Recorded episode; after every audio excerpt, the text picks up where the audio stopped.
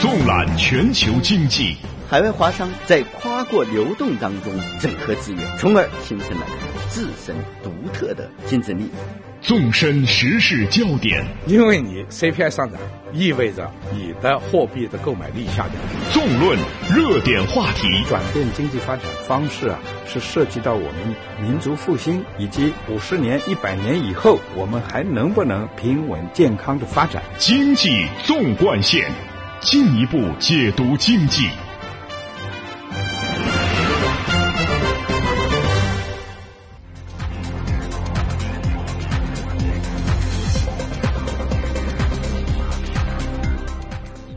把握中国发展脉动，进一步解读经济。您好，听众朋友，欢迎您收听《经济纵贯线》，我是田威。您好，我是李曲。经济纵贯线今天继续为您送上权威的信息发布、专家的分析解读，还有中国社会消费最新动向的深入探讨。马上来听一下今天节目的主要内容。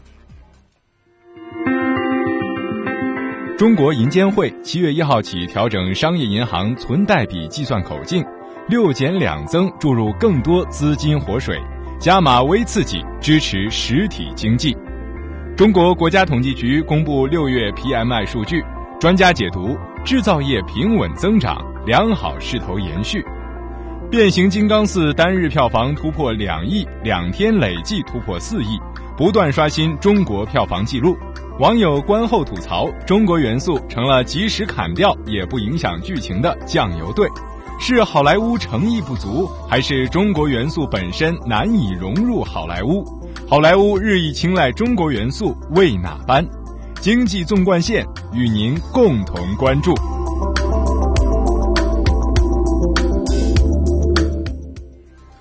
听众朋友，欢迎您关注今天由李史和田威为您主持的经济纵贯线。今天节目的上半时段，我们首先来关注的话题是。中国市场啊，呼吁良久的中国商业银行存贷比调整的一些情况。嗯，在六月份的最后一天呢，这个市场呼吁良久的这个商业银行存贷比的调整啊，终于是尘埃落定。北京时间六月三十号，中国银监会发布了关于调整商业银行存贷比计算口径的通知，在不改变存贷比算法的同时，对存贷比分子分母的范围进行了调整，其中分子扣除六项。分母增加两项，新的存贷比计算口径将于七月一号正式实施。是的，中国银监会相关负责人就表示啊，随着中国银行业资产负债结构日趋多元化，存贷比监管的有效性现在面临越来越多的挑战。那存贷比出现了一些问题，比如有覆盖面不够、风险敏感性不足、没有充分考虑银行各类资金来源和运用在期限和稳定性方面的差异等等，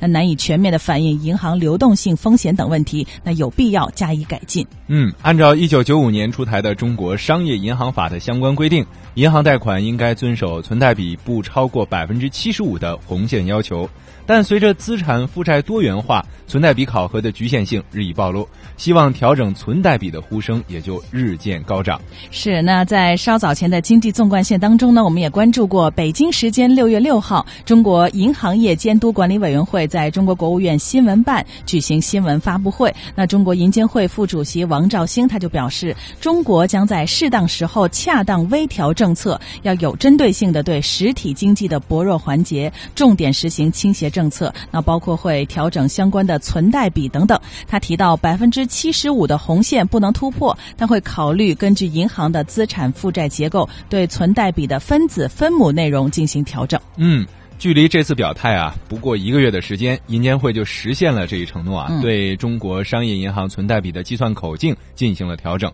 那么，作为监管层考核银行资金运用情况指标之一的存贷比的重要性究竟在哪里？新的存贷比计算口径跟过去究竟有什么不同呢？一起来听一下记者中方带来的报道。什么是存贷比？就是银行放出去的贷款占收进来的存款比例。存贷比越高，意味着银行盈利能力越强。但如果存贷比太高，把钱都贷出去，银行又可能因为资金不足而产生挤兑的风险。所以，出于安全性的考虑，按照商业银行法的相关规定，中国商业银行存贷比的上限是百分之七十五。举例来说，银行吸收一万元存款，最多只能放出七千五百元贷款，剩下的两千五百元是不能贷出去的。在六月三十日，中国银监会发布的关于调整商业银行存贷比计算口径的通知中，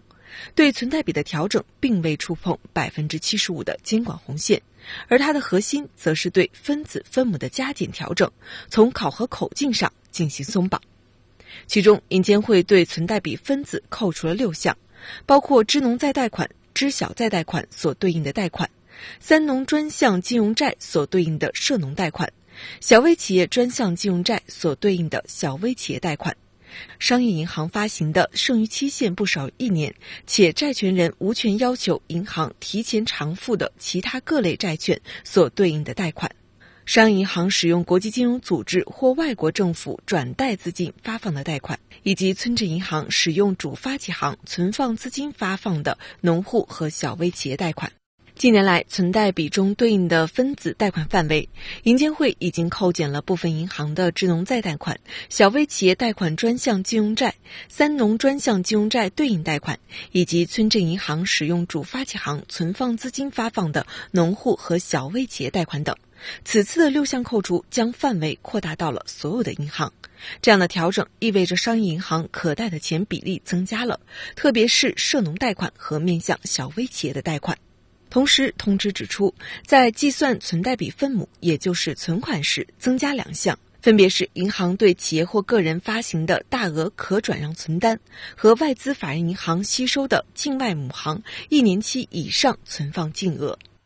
好的，感谢记者中方带来的介绍。实际上啊，听众朋友，可能你比较熟悉的，可能不是存贷比哈，而是存款准备金。那就是商业银行吸收了存款，要拿出一些比例放到央行去。所以呢，大家直观的会去理解是存款准备金控制着流动性。但是对于商业银行而言呢，真正能起到流动性差别的就是存贷比，因为准备金是谁都要交的，而且大家比例是一样的。但是涉及到商业银行盈利能力。最关键的就是要看这个存贷比了。没错啊，也就是说，如果不考虑其他业务的话，商业银行的贷款越多，它的盈利能力也就越强。嗯，但是存贷比的存在呢，就要求银行要放出多少贷款，必须有足够的存款才行。这也是为什么会在月末、季末的时候，银行要有非常大的这个揽储的这个压力啊，甚至会给出很高的利率把存款吸引进来，是因为它的贷款已经贷出去了，而存贷比又是一条这个红线啊，百分之七十五啊，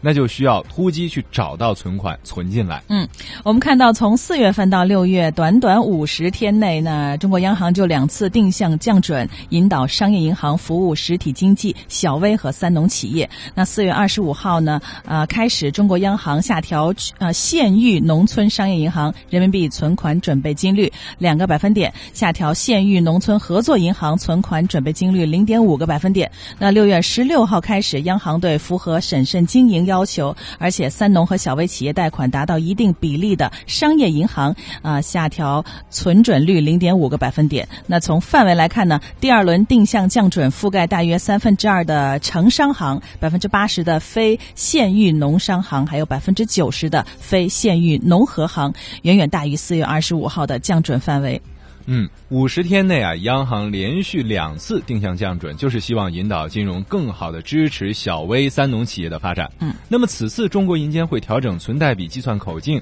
又将为银行支持小微三农企业发展带来什么样的影响呢？一起来听一下财经评论员沈磊在接受媒体记媒体记者采访时候的分析啊。存贷比的意思就是说，整体的贷款规模比上存款规模，但这一次它的调整实际上就是说，如果你是针对于三农的，或者是针对于小微企业贷款，在计算存贷比的时候，你可以不计入贷款，就相当于它的分子贷款这里面，如果说你是把贷款发放到指定的，或者说符合国家政策不计入到分子当中，那么你就不用再去担心说你贷款规模过大，存贷比这个指标会超标，就不存在这个问题。说国家实际上就是说是还是一步一步在引导银行从之前的定向降准，定向降准实际上是什么意思呢？就是说你你有大规模的这种贷款，或者说符合这就达到一定比例的贷款是符合国家的政策导向的。就最现在只提到的就是三农跟小微企业，那么我可以把那个存款准备金率给你下调，我释放一部分的流动性给你。那么现在的意思就是什么呢？就是说你如果说现在你的贷款还是要贷款到什么，就像房地产啊，或者说其他的国有企业，那你存贷款的比例你自己要看着办，还有可能会超标。但如果你调整方向，就调结构这方面，跟管理层的思路是一样的，你把更多的接下去你把更多的贷款是投放在三农，包括小微企业，那你存贷比理论上你永远不会超标，因为它根本就不记录贷款里面。所以说，它实际上还是在通过各种管理层，还是在通过各种各样的方法去引导银行在调结构方面，就尽量把资金投到国家认为应该去的地方。嗯，那借着财经评论员沈磊的分析，我们再来一起关注一下存贷比计算口径调整的背景。据了解呢，目前中国银行系统的存贷比约在百分之六十五左右，离规定的上限大约还有十个百分点的空间。但从实际情况来看啊，似乎并不像呃存贷比所反映的那么美好啊。去年连续出现了多次的这种钱荒的情况，预示着存贷比安全的情况下，流动性风险一直存在。是的，显然呢，问题不出在存贷比上，而是出在信贷资金结构和银行资金的流动效率上。那二零零八年全球金融危机。爆发以后呢，中国实现了比较宽松的货币政策，而从资金投放来看，绝大部分都进入到了政府融资平台、开发企业，还有部分大型企业。那这些基本上都是流动性比较差的行业。没错啊，值得注意的是，尽管资金的流动性很差，特别是实体经济普遍面临资金困境，但是就银行而言啊，存贷比却一直保持的很很好啊。对监管部门来说，严格控制银行有没有突破百分之七十五的上限，本身并没有错。但是问题在于，中国的银行呢，已经没有办法用存贷比来衡量是否存在流动性风险以及投资过热的这样一个问题啊。更多的情况下，需要看信贷资金的结构和分布。嗯，显然中国银监会也是关注到了这个问题，所以这也是这一次提出存贷比结构调整的背景所在。那市场也期望通过调整，尽可能的扩大实体经济的贷款比重，来改变流动效率低、流动性差的一个局面，也是增加资金。的有效供给，使存贷比的内涵有质的提升，更好的支持实体经济的发展。六月三十号，中国银监会宣布调整存贷比计算口径之后，立即引发了市场的高度关注啊！业内人士纷纷对它能否起到效果、能够释放多大规模的贷款等展开了分析。接下来呢，我们再一起来听一下记者中方带来的综合报道。中国民生银行发展规划部高级专家温彬分析称，此前央行结构性降准突出三农和小微，此次存贷分子扣减项也主要针对三农和小微，这一举措会使得央行定向降准的政策效果更加明显。分母方面，加入银行对个人和企业发行的大额可转让存单，会鼓励银行发行大额可转让存单，这是更加市场化的补充负债的一个渠道。民生证券则分析称，银监会此次调整存贷比是微刺激的第三波，有利于降低三农小微等部门的融资成本，助力经济结构转型。中国银行战略发展部副总经理宗良表示。存贷比考核口径的调整，从某种程度上有利于引导金融机构有效将资金投向希望发展的领域。在当前面临经济下行的压力背景下，能够促进实体经济增长，同时也为定向降准做了政策配套。兴业银行首席经济学家鲁政委也表示，此次存贷比的调整不仅体现出银监会与时俱进的监管精神，也有助于降低实体经济的融资成本。但市场上也有声音认为，此举释放的贷款规模有限。宏源证券首席经济学家房思海认为，这项政策初衷是好的，但对于能达成的效果持保留意见。银行会不会放款给三农和小微企业，主要还是根据投资需求和投资效益而定。新政策需要和财政政策，比如说财税政策等相结合，才能够发挥效力。同时，房思还表示，为什么此前银行不愿意贷给三农和小微企业？一是因为小微企业的风险大，老板动不动跑路；此外，贷给三农和小微这些行业，政府要补贴。单纯靠货币政策是无法调整产业结构的，还要靠财政政策。小微企业的发展还需要政府的税收政策。最近，国家也在进行财税制度改革，只有将货币政策与财税制度改革结合起来，才能够调整小微企业。因此，他对于存贷比新规能达成的效果持保留意见。经济纵贯线记者中方综合报道。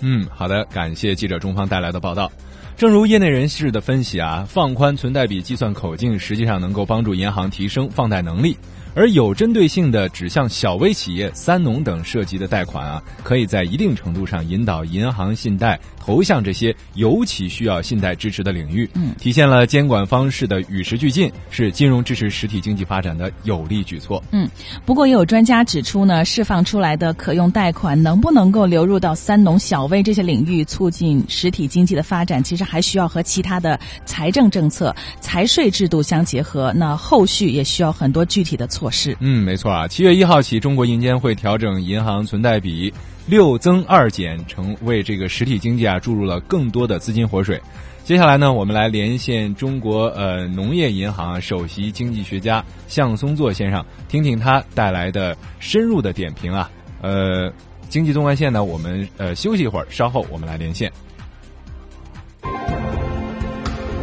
您正在收听的是《经济纵贯线》。好的，听众朋友，继续是田威和 l i c h 带给你的经济纵贯线。我们上半时段正在关注的话题是中国银监会七月一号开始调整商业银行存贷比的计算口径，目的是支持实体经济的发展。那现在我们就拨通中国农业银行首席经济学家向松作先生的电话，听听他的评论。向先生您好。你好。向先生，你看，从中国银监会给出的存贷比调整方案上来看呢，啊，您认为会释放出多大的流动性？那这个举动对于三农小微企业的融资能起到多大的改善作用呢？呃，我想这个不是一个释放新的流动性的概念，它实际上仍然是在执行国务院要求的信贷结构调整的政策的具体的举措。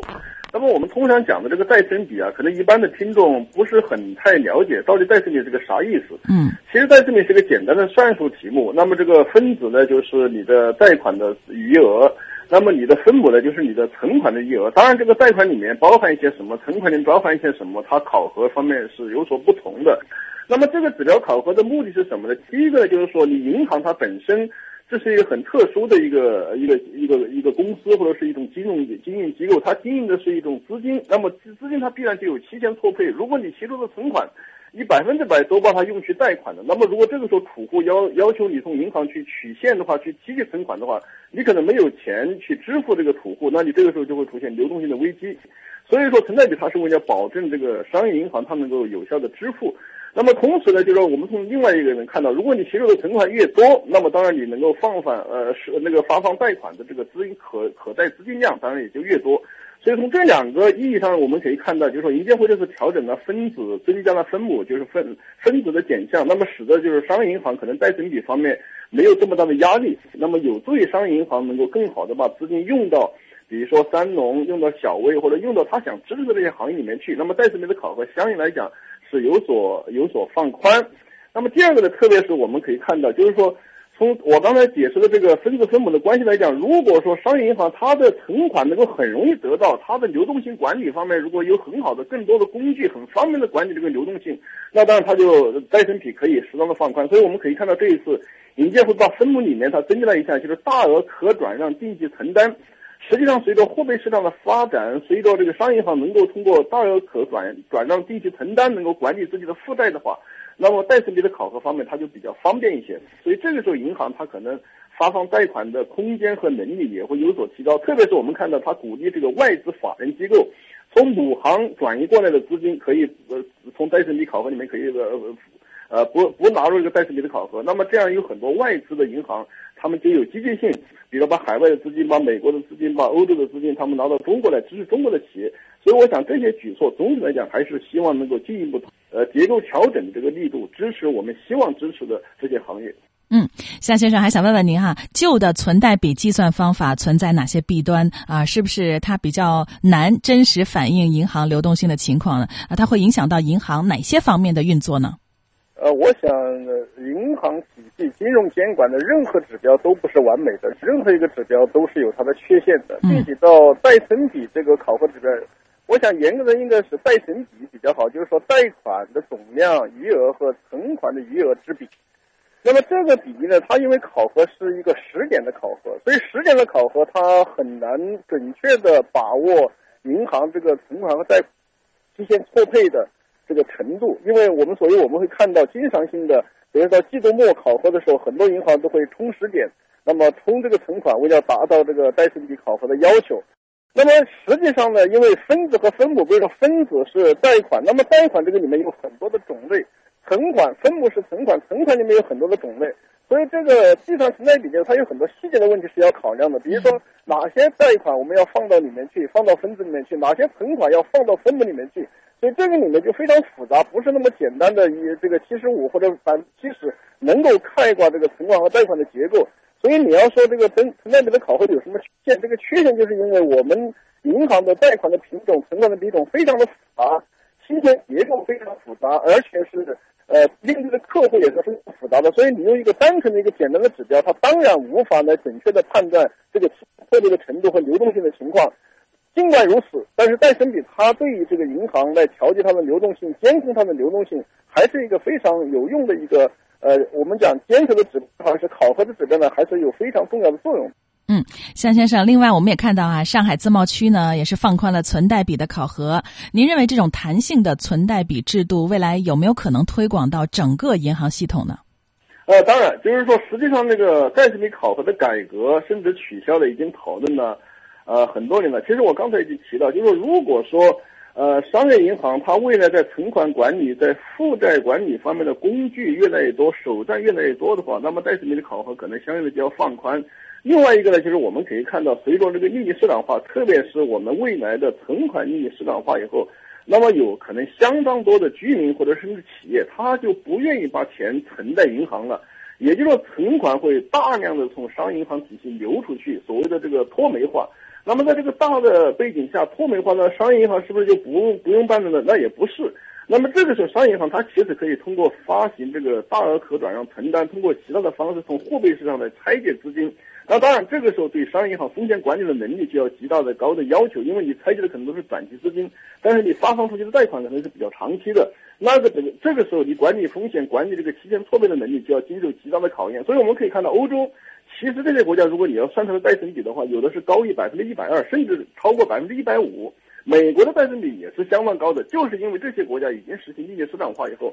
老百姓或者企业一般就不把存款存在银行，定期存款那当然就更少了。所以说，在这个大的背景下，中国未来也会朝这个路上走。像上海自贸区这种探索、这种试验，也代表了未来的一个方向。随着我们这个货币市场发展的话，未来贷损比的考核。这个我想会逐步的进一步的调整，总体总体方向是逐渐的放宽。好了，感谢中国农业银行首席经济学家向松作先生为我们带来的精彩点评，谢谢，再见。听众朋友，您现在正在收听的是由李奇和田薇为您带来的经济纵贯线。今天上半时段我们关注的话题是中国商业银行调整存贷比计算口径的有关情况。按照中国商业银行法的相关规定呢，银行贷款应该遵守存贷比不超过百分之七十五的红线的要求。嗯，但随着资产负债多元化，存贷比考核的局限性日益暴露，希望存贷比调整的这个呼声啊越来越高。那么七月一号呢，中国银监会就调整了存贷比的计算口径，删减分子，增加分母。通过这样的调整，在不修改法律的背景下，从考核口径上进行松绑，提高了银行的放贷能力。嗯，而这个调整啊，之所以引人关注，还有一个很重要的原因，就是对存贷比的计算口径调整涵盖了你看小微企业、三农等实体经济中急需信贷支持的领域，把对小微企业、三农的贷款呢从存贷比计算口径当中剔除，能够增加银行对这些领域提高信贷支持的积极性。不少学者就认为啊，这一次的调整不仅有助于降低实体经济的融资成本，更重要的是通过调结构的方式，引导了新增信贷投放到三农和小微等需要重点支持的实体经济领域，而不是简单增加贷款。嗯，那另外值得注意的是呢，呃，此前市场呼声比较高的同业存款，并没有成为这一次存贷比分母调整的纳入项。那中国银监会负责人就表示，非银行业金融机构存放在银行的。存款接近一般性存款，是不是将这份呃这个部分哈计入到存贷比当中呢？也有所考量。不过最终没有将银行同业存款计入到存贷比的分母当中。那主要也是有下面几个方面的考虑，我们简单了解一下啊。一个是大的背景是在加强同业业务监管、规范同业业务的时候呢，存贷比调整如果设计不当，可能会干扰监管实施的效果。嗯，另外一个方面就是，如果同业存贷纳入到存贷比，同业资金运用是不是？也应该加入到分子当中去，这也存在着处理的难度哈。嗯，没错。同时，对于取消存贷比的呼声啊，业内人士还分析认为，短期内监管部门不会完全放弃存贷比。没错，我们也期待着对于存贷比出现异动的银行呢，啊，也希望他们能够视情形采取相应的措施，防止监管套利。好的，关于我们的话题，你有什么建议和想法，都欢迎和我们一起互动。你可以发送邮件到 china at cri dot com dot cn，或者是拨打语音留言电话八六一零六八八九二零三六。同时，你也可以登录华语广播网三 w 点 chinese radio 点 cn 在线收听我们的节目。好的，经济纵贯线稍后继续。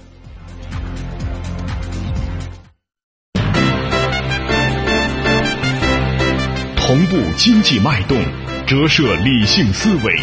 相对的观点，绝对的品质。经济纵贯线，进一步解读经济。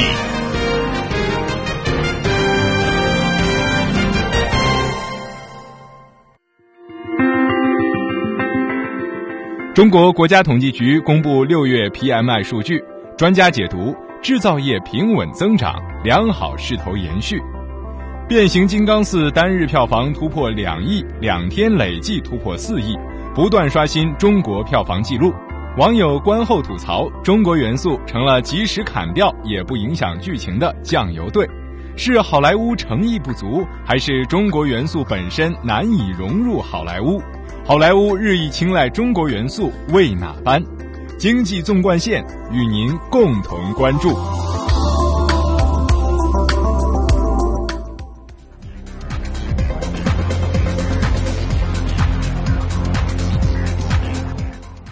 听众朋友，欢迎您继续收听今天由 Lichi 和田薇为您带来的经济纵贯线。刚才上半时段我们关注了中国商业银行调整。呃，信贷这个存贷比的口径的计算啊，嗯，那接下来我们关注的这个话题呢是呃中国六月份的 PMI 数据。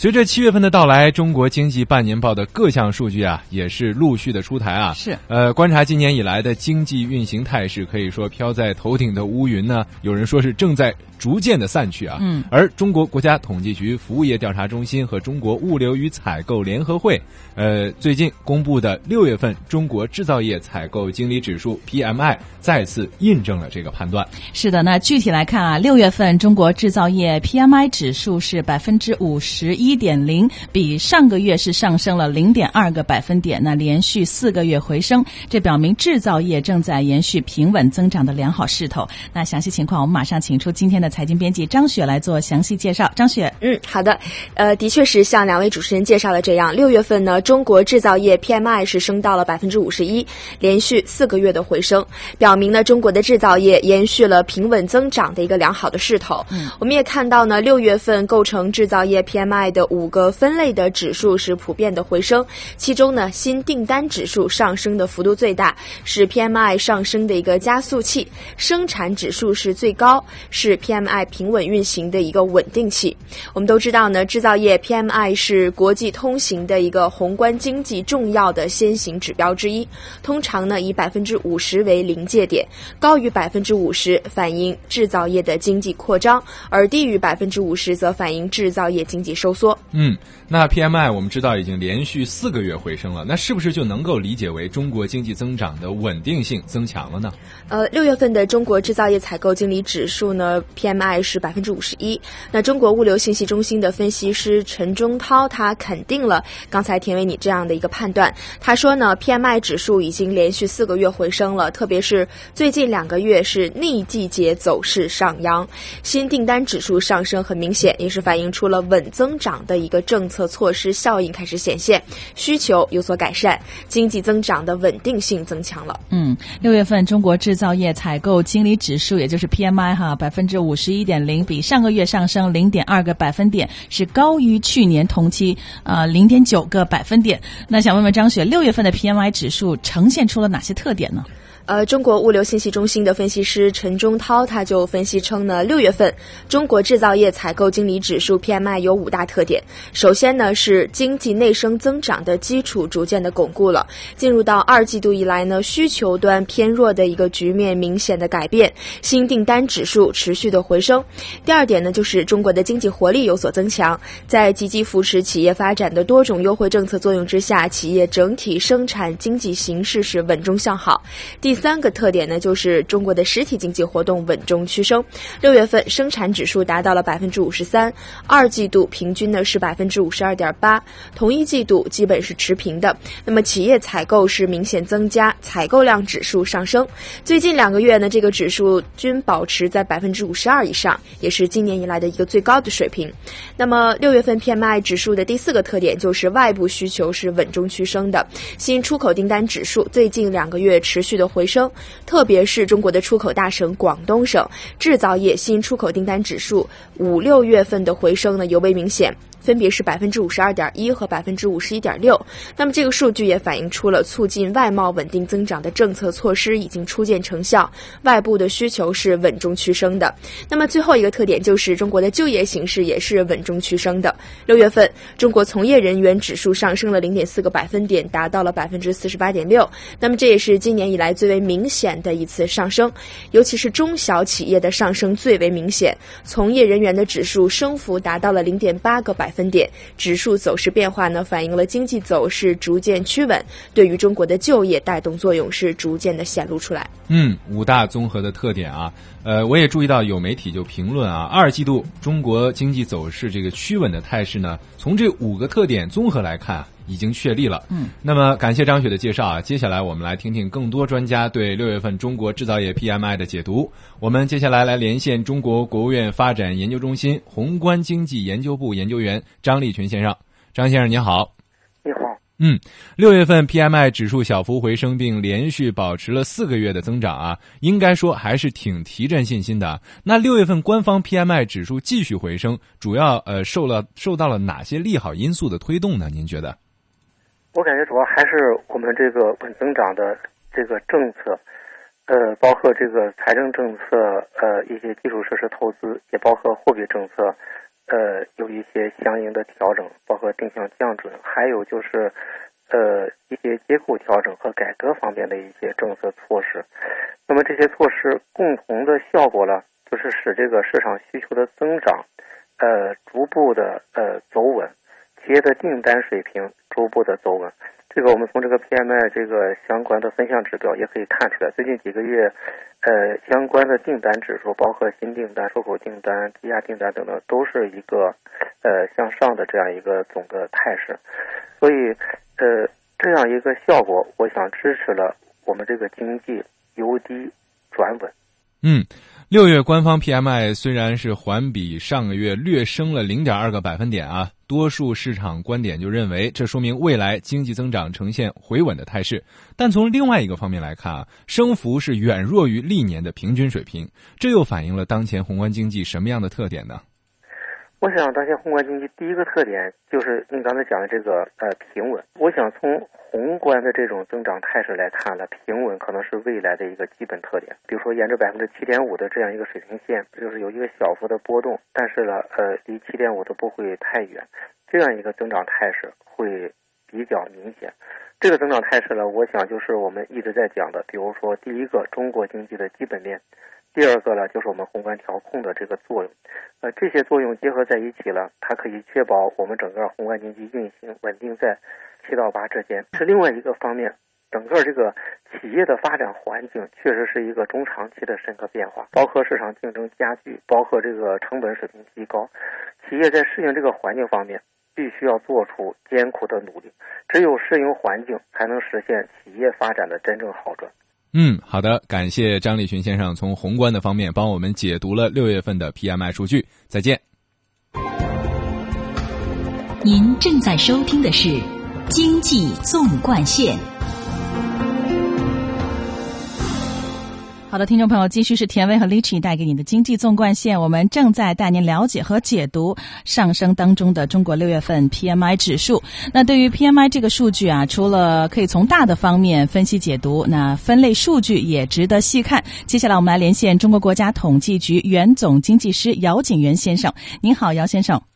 啊，你好，各位听众，大家好。姚先生，你看，请您先来给我们解读一下细分的数据哈。六月份在构成制造业 PMI 的五个分类指数当中呢，新订单指数上升的幅度我们看到是最大的，新订单指数是百分之五十二点八，比上个月上升零点五个百分点，是去年十月份以来的高点了，最高点。那新出口订单指数是百分之五十点三，比上个月上升一点零个百分点，也是重新回到了临界点上方。那这说明了什么问题呢？姚先生？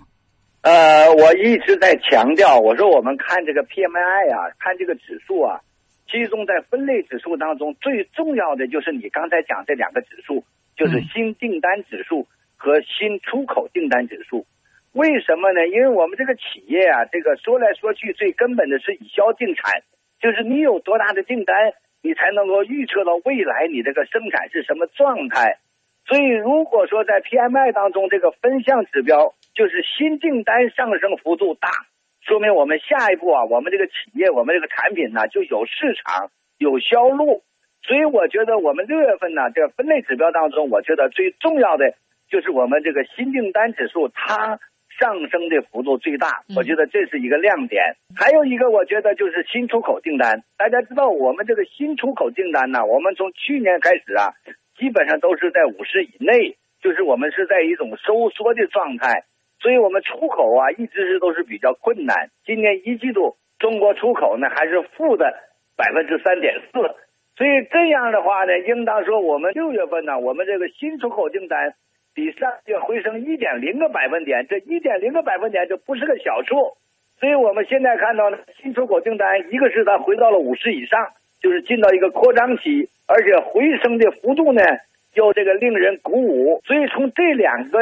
新订单的指数看呢，我觉得我们这个下半年我们这个经济啊，我们处在一个稳中有进这样一个基本状态，没有问题。嗯，新订单指数和新出口订单指数表现不错，也给我们注入更多信心哈。我们再来看一下生产指数，生产指数呢是百分之五十三点零，比上个月上升零点二个百分点，也是连续两个月回升，增速略有加快。那呃，姚先生，我们可以由此得出制造业生产继续保持平稳增长走势这么一个结论吗？生产指数啊，连续两个月回升呢，说明我们现在制造业啊，就是我们这个实体经济啊，它还是处在一个回稳，是吧？稳中有升，是吧？这样一种状态。大家知道，我们现在讲中国经济的困难呢，主要是集中在实体经济领域，特别是制造业领域。所以我们现在看我们制造业的 PMI，我们这个生产指数连续两个月回升，应当讲呢，就是我们现在的制造业，我们的实体经济。我们是在一种趋稳这么一种基本状态，我觉得这也是一个比较好的一个信息。嗯，我们再来看一下就业方面的情况哈啊，就业人员指数呢，我们了解到是百分之四十八点六，比上个月回升零点四个百分点，升到了年内高点，但仍然是位于临界点以下。那姚先生是不是说明现在就业压力仍然是比较大的？看这个就业呀，我觉得一方面看就是在制造业的就业还是在收缩期，就是五十以内。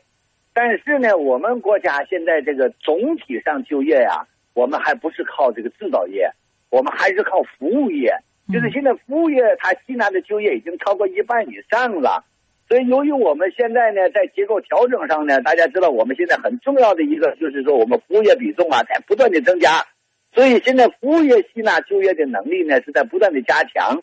那么尽管我们制造业的 PMI，我们现在讲这个 PMI 是制造业，所以它在这个就业上还处在五十以内，是个收缩期。它告诉我们，目前制造业啊在吸纳就业上啊，我们还是处在一种收缩状态。但是呢，就全国来说，应当讲现在就业形势啊总体上还是良好，因为我们现在的就业呀，主要或者叫更多的。是依赖服务业，就是第三产业。嗯，所以说不同行业就业情况也大不相同哈。我们继续来看分类数据，那原材料库存指数呢是百分之四十八，和上个月是持平的，也是低于临界点啊。煤价到现在还是在低位徘徊。那姚先生是不是说明工业去库存是不容乐观，产能过剩是不是还有待解决呢？我们现在的困难呢，特别是产能过剩这个问题啊，我觉得我们不是一年半载呀就能够化解得了的，所以我们还是要做一个长期的这样一个准备。那么目前这种状况呢，它告诉我们就一方面经济总体趋稳回升，稳中有进，但是另外一方面呢，我们结构调整、化解产能过剩这个任务啊，还是十分艰巨的。嗯，好的，谢谢中国国家统计局原总经济师姚景元先生为我们解读数据，谢谢，再见。听众朋友，有关中国六月 PMI 的数据，我们就为您解读到这里。经济纵贯线，我们稍后继续。经济纵贯线，进一步解读经济。听众朋友，这里依然是由 Lichi 和田薇为您主持的经济纵贯线。接下来的这个话题啊，我们聊聊正在全球热映的电影啊，《变形金刚四》当中的中国元素啊。嗯，《变形金刚四：绝迹重生》的故事呢，发生在前作《芝加哥终极决战》的四年后啊。顶替拉波夫出演新主角的马克·沃尔伯格呢，在片中呃扮演了一名意外卷入这场风暴的机械师啊，呃或者说是一个发明家啊。对最终帮助汽车人在危难关头重新获得了人类的信任啊。是的，那《变形金刚四》呢，依然是延续了导演迈克尔贝钟爱的大场面戏码哈、嗯对嗯堪称这一系列四部影片当中最具史诗性的一部。嗯那目前呢，这个影片已经在中国国内上映，并在当地时间六月二十七号正式登陆北美院线。嗯，我不知道，呃，在直播间中的两位都还看去看过了吗？其实很很期待，嗯但是一直没排时间，因为好像是三个小时呢，对吧？嗯，对对对，接近三个小时。我是因为自己本来对这种科幻题材其实不是特感冒，啊所以还真没有去看。我是在上周末的时候去看了，看的人真的是非常的多啊，呃，哦影院真的是有点爆满的那个情况啊。你想，嗯这个这个 IMAX 这个银幕啊，居然第一排都有人买票啊，感觉还不错吗？呃，怎么说呢？我们一会儿再说啊。我们先说，先说说这个情节啊。跟以往不同的是啊，那这部影片有一半的场景都是在中国拍摄的，嗯包括你看了之后，你会觉得啊，熟知的长城啊、鸟巢啊、水立方啊，还有香港的深水埗的唐楼啊等等这些啊，包括香港的中银大厦啊，这些大家很熟悉的场景都在影片中出现了，包括中国演员李冰冰。呃，韩庚还有邹市明啊等这些也是倾情加盟啊。呃，这些中国元素呢，使得中国成为这一部影片当继北美之后啊第二大票房市场。影片呢，全球这个三亿美元的票房当中啊，中国就贡献了九千万九千万美元啊。就目前来说啊，再一次让好莱坞看到了中国市场的巨大潜力啊。嗯，哎，我知道我们的记者朋友丁林维，他也去啊、呃上映的现场去进行了报道。下面我们就跟随他去了解一下《变形金刚四》在中国上映的情况。好的。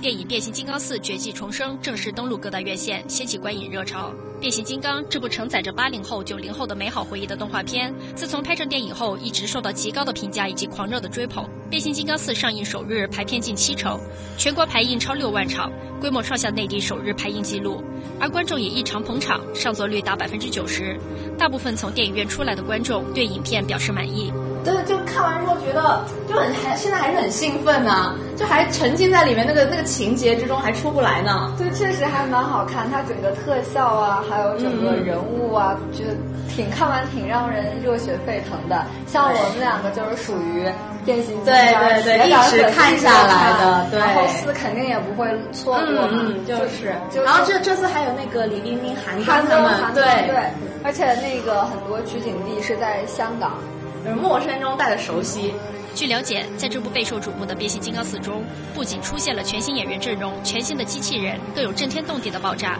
在剧目上呈现出强劲的视听效果。片中浓郁的中国元素超过以往好莱坞进口大片，也成为其攻占中国市场的杀手锏。导演迈克尔被介绍说，《变形金刚四》有三分之一的镜头在中国取景。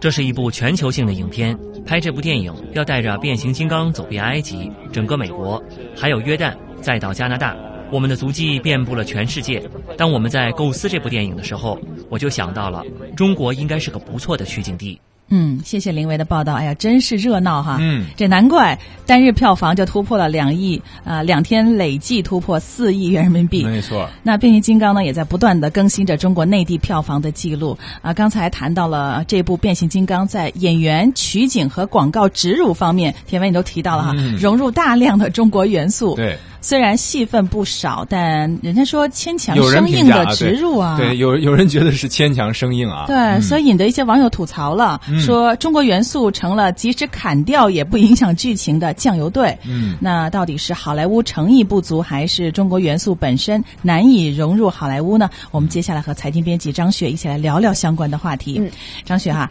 先给我们盘点一下，究竟在这部电影当中有多少中国元素？嗯，我先说着哈，咱们直直播间当中唯一看过的甜文，如果有补充可以随时加入。嗯，呃，那在这部长达一百六十六分钟的一个超级大片当中，中国地区的戏份呢，主要集中在后半场，长度超过了四十分钟。比如《烈焰红唇》的李冰冰成了准女主角，上演飙车大戏；中国拳王邹市明对美国大汉是大打出手。另外，像刚刚提到的鸟巢、中环等等地标建筑也是不断的切换，从饮料到汽车、银行等十几个中国品牌是不时的出现。有眼尖的观众就发现说，影片当中呢不仅有韩庚、吕良伟、啊邬启乌刚，还有王敏德等等一些中国演员。呃，此外呢还有像舒化奶呀。剑南春、红牛等等不少中国的品牌，太植入了。真广告，每当这人们出现的中文字样一出现啊，电影院内就笑声一片。嗯，对，张雪描述的很准确啊。我们当时那一场也的确是啊，尤其是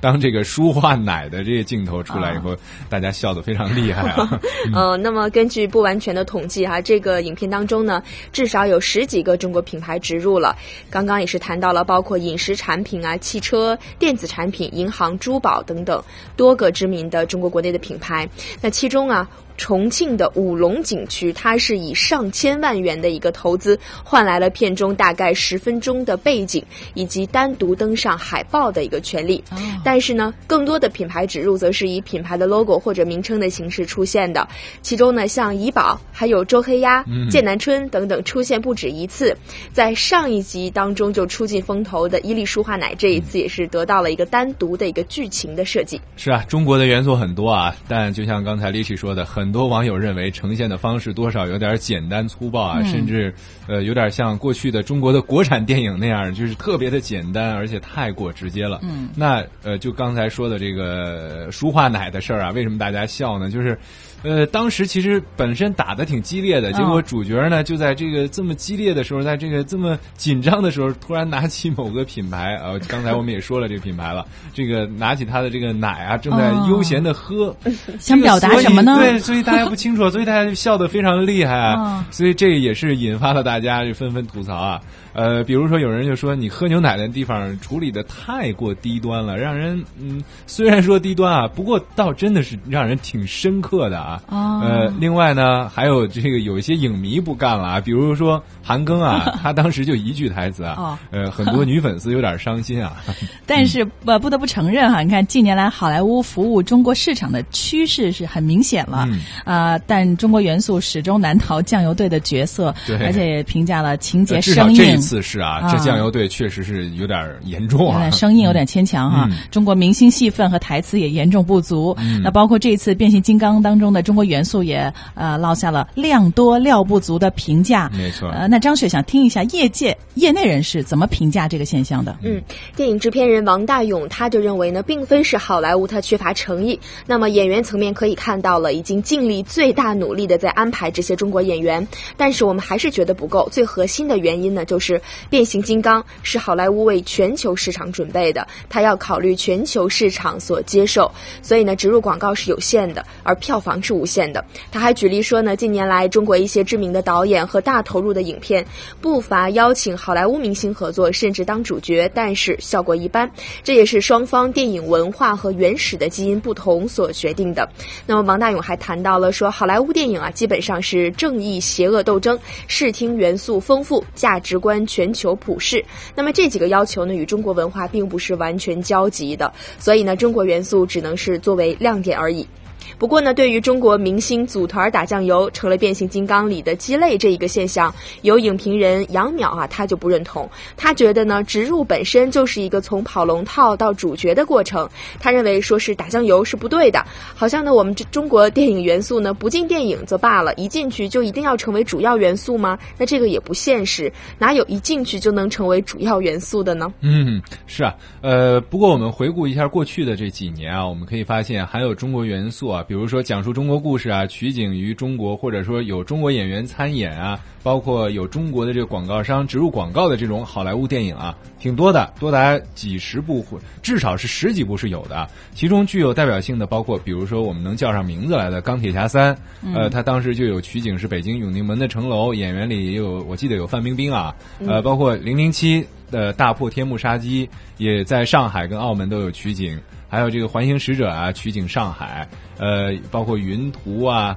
《生化危机五》啊，《功夫熊猫二》啊等等这些啊，好莱坞对中国的元素可以说是越来越重视了。那张学，你分析有哪些原因呢？其实最主要的一个原因就是中国电影市场的一个迅速的崛起。嗯，零二年的时候呢，中美电影市场差距还很悬殊的，但是到了二零一二年，中国年度的票房已经超过了一百七十亿元了，约为美国的四分之一。现在中国已经超过日本，成为了世界第二大的一个电影市场了。嗯，那举个例子，比如说一二年三 D《泰坦尼克号》在中国上映，影片在中国创造了十亿多人民币的票房，甚至超过了北美。含美国和加拿大的票房总数，所以呢，道理很简单啊。如果中国电影市场对好莱坞而说呢，它是非常重要的，所以好莱坞它投入多大的这个重视都是不为过的。没错，就是市场决定的啊。对对，的确，现在《变形金刚四》里头中国元素爆发式的体现哈，是近年来好莱坞电影这类趋势的登顶之作。嗯，但也有人建议了，